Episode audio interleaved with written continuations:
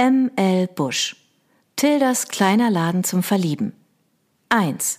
Tilda. Endlich geschafft. Erschöpft schüttele ich meine Hand aus. Amanda Rose King mit einem Herzchen statt eines I-Punkts.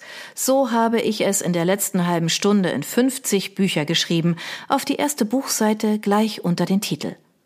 Romantische Liebesromane lassen sich um ein Vielfaches besser verkaufen, wenn sie von der Autorin signiert angeboten werden. Und bei einem Bestseller wie Zuckerkuss bedeutet das klingelnde Kassen für mein kleines, aber feines Unternehmen. Bisher habe ich 239 Bücher mit Widmungen verkauft. In Liebe, Amanda Rose King stand in jedem einzelnen davon. Da meine einfallsreiche Verkaufsmasche dermaßen gut funktioniert, überlege ich, den nächsten Schritt zu wagen, die persönliche Widmung. Ungeahnte Möglichkeiten würden sich auftun. Man braucht kein Genie zu sein, um zu wissen, dass ein individueller Gruß bei einer anspruchsvollen Leserschaft weitaus besser ankommt als ein allgemein gehaltenes in Liebe. Da eh schon jeder im Umkreis denkt, dass ich Amanda persönlich kenne, was ich natürlich nicht tue, sollte das Risiko nicht allzu groß sein. Selbstbewusstes Auftreten kombiniert mit Vorwitz sind der Schlüssel für ein gutes Gelingen. Zumindest wenn es um meine Existenzgrundlage geht, welche ich mit jeder Menge Herzblut aufgebaut habe. Mein Geschäft, der kleine Laden, ist mein Ein und alles und liegt mitten in Berlin. Es ist winzig, wie der Name bereits verrät. Die Verkaufsfläche umfasst gerade mal 25 Quadratmeter und macht jede Überwachungskamera überflüssig. Hinter meinem Verkaufstresen bekomme ich alles mit. Aber wie bei so vielen anderen Dingen im Leben kommt es nicht auf die Größe an. Die Sachen, die es bei mir zu kaufen gibt, sind verschiedenartig und stets von mir persönlich ausgewählt. Nicht selten arbeite ich mit Künstlern zusammen und verkaufe ihre Artwork in Kommission. Die Kunden kommen zu mir, wenn sie ein besonderes Geschenk suchen. Und da ich mich stets bemühe, in jeder Preisklasse etwas anzubieten, werden sie nie enttäuscht. In meinem Laden gibt es die ausgefallensten Dinge. Vintage, Antiquitäten, Kunst und sogar Schnickschnack für Kinder ab dem Vorschulalter. Wer gerne auf den Trödelmarkt geht, kommt auch gerne zu mir. Leider herrscht seit ein paar Wochen eine Flaute, so dass mir die Idee, im Namen der Autoren zu signieren kam. Zum Glück hat mein Einfall gezündet und die Kasse ordentlich klingeln lassen. Beflügelt von meiner nächsten originellen und, wie ich finde, cleveren Idee mit der persönlichen Widmung, greife ich nach dem Stift, den ich gerade erst weggelegt habe, und ziehe die Schublade meines Schreibtisches auf. Irgendwo muss hier noch ein schlichter weißer Büttenkarton sein. Nachdem ich fündig geworden bin, fasse ich mir ein Herz, überwinde die letzten Skrupel und schreibe, Sie möchten Ihr Zuckerkuss-Exemplar mit persönlicher Widmung? Kein Problem. Sprechen Sie uns an als bestünde die Gefahr, dass der Stift im nächsten Moment Feuer fängt und mich in Brand setzt, lasse ich ihn fallen. Oh Gott. Bestürzt von der Leichtigkeit, mit der ich die Worte verfasst habe, trete ich ein Stück zurück. Was habe ich getan? Wie konnte ich nur? Ich fühle mich schlecht.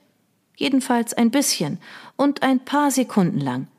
Wie unehrlich und aalglatt du doch bist. Das Karma wird dich finden, Tilda. Du begehst eine Straftat, einen Moment lassen meine eigenen Worte mich innehalten, aber Herr im Himmel, wer glaubt schon an Spiritualität oder an Karma?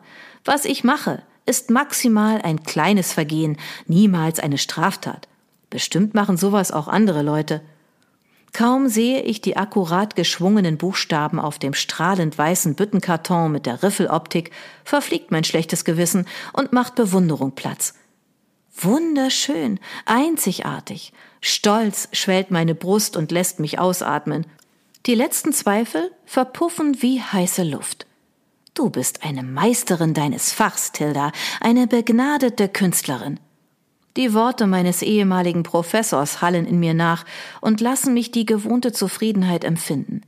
Wenn der Laden pleite geht, weil ich auffliege, kann ich mein Geld mit Grußkartenschreiben verdienen Vielleicht bin ich voreingenommen und überheblich, aber der Schwung des kleinen Ms gelingt mir auch nach den vielen Jahren des Pausierens noch ausgesprochen gut.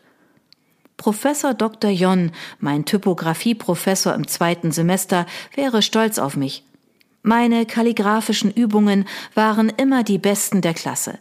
Damals dachte ich, die Hochschule für bildende Künste wäre der richtige Ort für eine kreative und vor Ideen überschäumende Person, wie ich es bin. Weit gefehlt. Soweit meine künstlerische Ader auch ausgeprägt war, es reichte nicht, um länger über die Runden zu kommen. Ohne einen Job, der für ein regelmäßiges Einkommen sorgte, ging es nach zwei Semestern nicht weiter. Meine mickrigen Rücklagen waren schneller aufgebraucht, als ich es für möglich gehalten hatte – zum Glück hielt das Schicksal eine auf mich zugeschnittene Lösung bereit. Sogar mein Wohnungsproblem löste sich auf einen Schlag.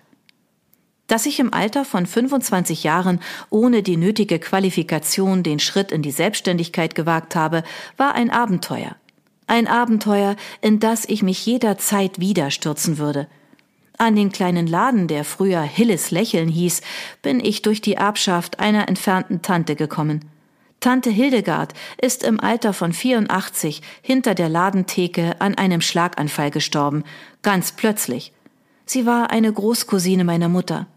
Da niemand aus der wohlhabenden Familie von Tante Hildegard das heruntergewirtschaftete Geschäft mit seinem Ramsch und Trödel übernehmen oder verkaufen wollte, haben alle Erbberechtigten das Erbe abgelehnt. Alle außer mir. Ich habe den kompletten Nachlass übernommen, mit all seinen Rechten und Pflichten. Glück für mich, denn die kleine Wohnung über dem Geschäft gehörte ebenfalls zum Erbe und wurde zu meinem neuen Zuhause. Auch fünf Jahre nach der Eröffnung des kleinen Ladens an der Oderberger Straße bereue ich den Abbruch meines Studiums nicht. Ich verdiene keine Millionen, aber ich liebe, was ich tue, und das ist um ein Vielfaches mehr wert. Hingerissen blicke ich auf meine ausgezeichnete Freitechnik mit den geschwungenen Ems. Erneute Bedenken und Skepsis überkommen mich und machen Platz für Besorgnis. Diesmal klingt mein Ausatmen eher wie ein Seufzen. Wird jemand die Ähnlichkeit zu Amandas Schrift auffallen? Sollte ich den Büttenkarton lieber von jemand anderem beschriften lassen, nur zur Sicherheit? Äußerst ungern möchte ich ins Visier eines übergenauen Gesetzeshüters kommen, ich könnte Giuseppe aus dem Eiscafé gegenüber fragen. Er schreibt die Eissorte des Monats immer mit Kreide auf eine Schiefertafel, die über seiner Ladentheke hängt. Die Schönschrift des aus Italien stammenden Eisverkäufers ist nicht so ausgebildet wie meine, aber dennoch ganz passabel. Ein Blick in das Chaos meiner Schreibtischschublade verrät mir, dass dies der letzte Büttenkarton war. Na dann, das Schicksal hat bestimmt, Tilda, rede ich laut mit mir selbst. Entschlossen lege ich mein eindrucksvoll kalligraphiertes Schild auf den Stapel Bücher, die ich gerade signiert habe, und bringe alles zusammen in den Verkaufsraum. Ein Platz im Schaufenster wäre sicher angemessen für das Schild. Ich könnte es auf einen Stapel Zuckerkuss-Exemplare stellen, gleich neben die eigens von mir gestrickten Socken und Schals. Verdammt ja! Ich bin ein Genie, ein wahres Verkaufstalent. Mit meinem neuen Plan schlage ich sicher nochmal 250 Exemplare des Bestsellers los. Das wird der bereits abflauenden Geschäftsflaute den Rest geben. Ich liebe meine Ideen so sehr, wie ich Zuckerkuss liebe. Hoffentlich kommt die gute Amanda nie dahinter, dass ich ihr einen Teil der lästigen Signierarbeit abnehme. Es wäre mir sehr unangenehm, da ich ihre Geschichte vom verliebten Zuckerbäcker doch so mag. Wie kann sie dir böse sein, wo du doch dafür sorgst, dass ihre Verkaufszahlen stetig steigen, versuche ich mich zu beruhigen. Du spielst ihr tagtäglich Geld in die Kassen. Ich komme nicht dazu, meinen inneren Monolog fortzuführen, da Kundschaft den Laden betritt. Ach, du grüne Neune. Im ersten Moment bin ich schockiert und denke, Gott bestraft kleine Sünden sofort, aber dann sehe ich, dass die Frau, die gerade mein Allerheiligstes betreten hat, nicht Amanda Rose King ist. Zum Glück. Sie sieht meiner favorisierten Bestseller-Autorin lediglich unglaublich ähnlich. Die Augen der Kundin stehen weiter auseinander und die Nase ist etwas spitzer. Alles ist Paletti. Amanda Rose King befindet sich nicht in meinem Geschäft.